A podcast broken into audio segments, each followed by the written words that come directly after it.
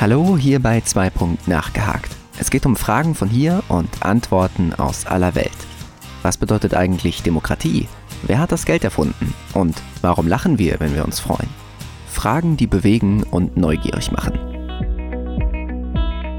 Bei uns geht es von den Kältewüsten des Polarkreises bis zu Freibeutern der Karibik, leisen Bibliotheken und zu den Tiefen des Ozeans. Schickt eure Vorstellungskraft auf Entdeckungsreise und tauchen wir ein in die unendliche Welt des Wissens. Folge 1. Was bedeutet eigentlich Demokratie und woher kommt die Demokratie?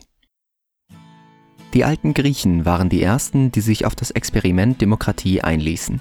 Das Prinzip dabei ist sehr einfach und definiert sich schon durch den Namen, der übersetzt so viel heißt wie Herrschaft des Volkes. Der Name ist Programm und soll Staatsformen wie zum Beispiel das Tyrannentum oder eine Oligarchie die Herrschaft weniger verhindern. Klingt ja erstmal gut, aber wie haben es die Griechen denn nun gemacht?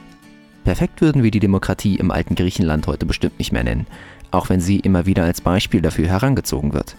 Werfen wir einmal einen Blick zurück.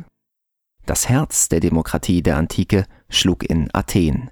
Für die damalige Zeit ein sehr fortschrittliches Staatsmodell würden wir es jedoch aus heutiger Perspektive mehr als überholt betrachten. Zur Blüte der Demokratie in Athen um ca. 460 v. Chr. hatte jeder Bürger Athens, egal welchen Standes, Redefreiheit in der Volksversammlung und war stimmberechtigt bei den gesetzgebenden Tagungen. Jedoch zählten zu den Bürgern Athens nur eine bestimmte Gruppe von Menschen. Etwas, was wir mit heutigen Demokratien im krassen Gegensatz sehen würden. So war es nur Männern, die volljährig und Athener Herkunft waren, gestattet, das Bürgerrecht überhaupt wahrzunehmen. Frauen, Sklaven, Metyken, so etwas wie geduldete Ausländer oder freigelassene Sklaven, und Minderjährige hatten somit kein Mitspracherecht bei politischen Entscheidungen. So wurde der politische Weg der ca. 270.000 Athener nur von ca. 35.000 Männern entschieden. Zurück in der Gegenwart. Die Demokratie als Staatsform, so wie wir sie heute kennen, ist in der Geschichte der Herrschaftsform dagegen noch ziemlich jung. Mehr als ein Küken ist sie nicht. Die Idee der Herrschaft des Volkes basiert auf dem Wunsch, dass alle Einwohner eines Staates gleichsam an allen Entscheidungen und Gesetzen, die der Staat trifft, aktiv mitwirken können. Dies geschieht entweder durch direktes Abstimmen der Bürger, wie zum Beispiel im antiken Athen oder bei Volksabstimmungen heute in der Schweiz, oder durch gewählte Vertreter des Volkes, wie hier bei uns in Deutschland. Heute nennen wir das dann direkte oder indirekte Demokratie.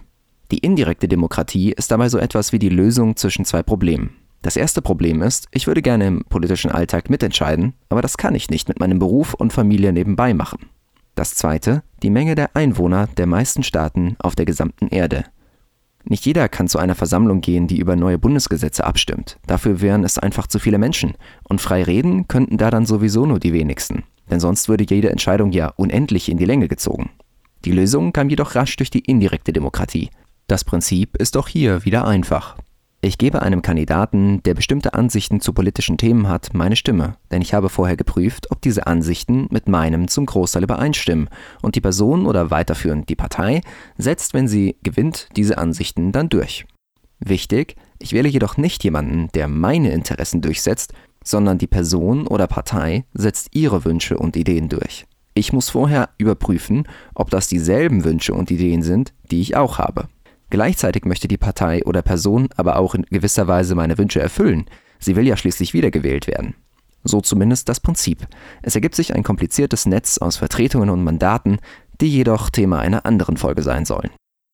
Das Ziel des Ganzen ist jedoch, dass die aktuelle Meinung der Mehrheit der Bevölkerung möglichst gut in neue Gesetze einfließt und so theoretisch jeder am politischen Weg des Landes beteiligt ist.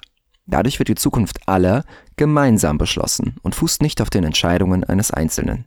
Jeder Mensch hat in einer modernen Demokratie die gleichen Rechte und Pflichten gegenüber dem Staat, und dafür verspricht der Staat Schutz, Sicherheit und noch vieles andere. Besondere Merkmale einer modernen Demokratie sind zudem freie Wahlen, das Mehrheitsprinzip, die klassische Gewaltenteilung, eine verfassungsgemäße Regierung, Schutz der allgemeinen Menschen- und Grundrechte sowie die Meinungs- und Pressefreiheit. Demokratie ist somit auch immer eng mit modernen Vorstellungen einer gerechten Gesellschaft verknüpft. Das hört sich ja alles toll an, aber die Demokratie hat auch ihre Schattenseiten. Vorwürfe, die immer lauter werden in heutigen Zeiten sind, dass durch die Indirektheit moderner Demokratien die Politik immer intransparenter und von großen Firmen oder Vermögenden beeinflusst wird. oder dass Entscheidungsprozesse oft zu lange dauern und von parteilichen Interessenskonflikten überschattet sind. Erste Ansätze sind da zum Beispiel die Vorschläge für ein obligatorisches Lobbyregister und Online-Basisabstimmungen. Jedoch brauchen demokratische Prozesse von Natur aus auch einfach länger.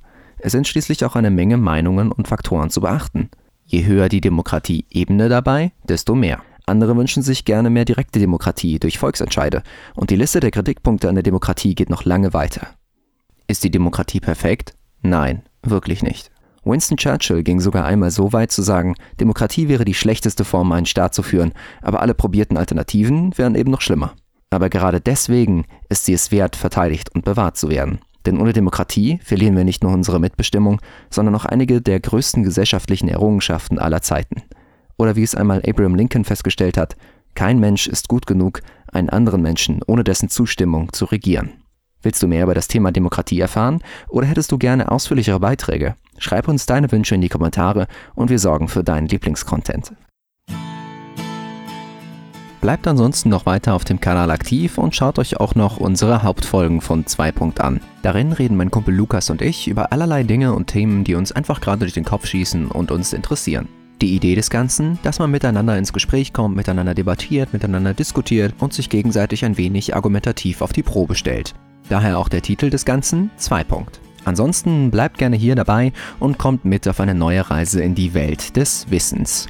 In unseren Nachgehakt-Folgen geht es um ein Thema, das kurz und schnell dargestellt und erklärt wird, während es bei unseren Hauptfolgen von 2 eher um das Kommentieren, um Erklären, um Debattieren, um Diskutieren und vor allen Dingen um den Meinungsaustausch um ein Thema geht. Wenn ihr also auf diesem Kanal bleibt, bekommt ihr immer mit, wenn wir von einem von beiden eine neue Folge hochladen. Ihr könnt euch gerne beides anhören, wenn ihr wollt, könnt euch natürlich aber auch auf das fokussieren, was euch interessiert. Damit viel Spaß mit unserem Content und bis zum nächsten Mal bei Nachgehakt.